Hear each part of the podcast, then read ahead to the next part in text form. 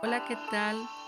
Soy Lupita Medrano y soy una mujer impresionada por su gracia. Nos toca el día 5 de enero, Génesis 6:18. ¿Cómo vas con tu estudio? Espero lo estés disfrutando tanto como yo. No hay nada más maravilloso que aprender acerca de Dios a través de las escrituras. En la lectura de hoy pudimos ver algunas cosas interesantes. Saraí y Agar Definitivamente la fe y la paciencia van de la mano. Dios nos hace promesas, pero Él escoge tiempo perfecto para cumplirlas. Debemos confiar en sus planes y en sus tiempos. Saraí no pudo esperar, se impacientó y decidió tomar el asunto en sus propias manos. Ella quiso ayudar a Dios.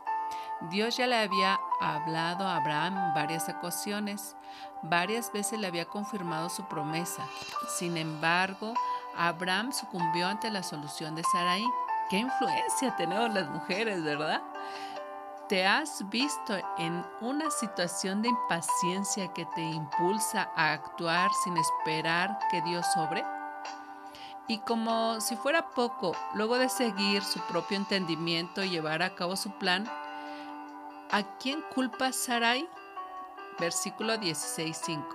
¿Culpas tú a otras personas cuando las cosas te salen mal? La circuncisión, Dios la vuelve a reafirmar su pacto con Abraham años después y le manda circuncidarse como signo de pacto de Dios con él. En fe, Abraham obedece, probando su fe por sus obras. Ver capítulo 4, Romanos 4.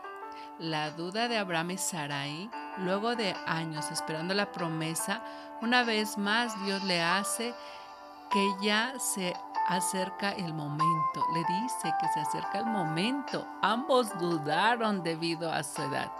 Qué maravilloso es Dios que nos recuerda a través de esta historia que no hay nada imposible para Él. Versículo 18-14 es Él capaz de hacer mucho más abundante de lo que podemos, de lo que pedimos o entendemos. Lo encontramos en versículo 3.20 de Efesios.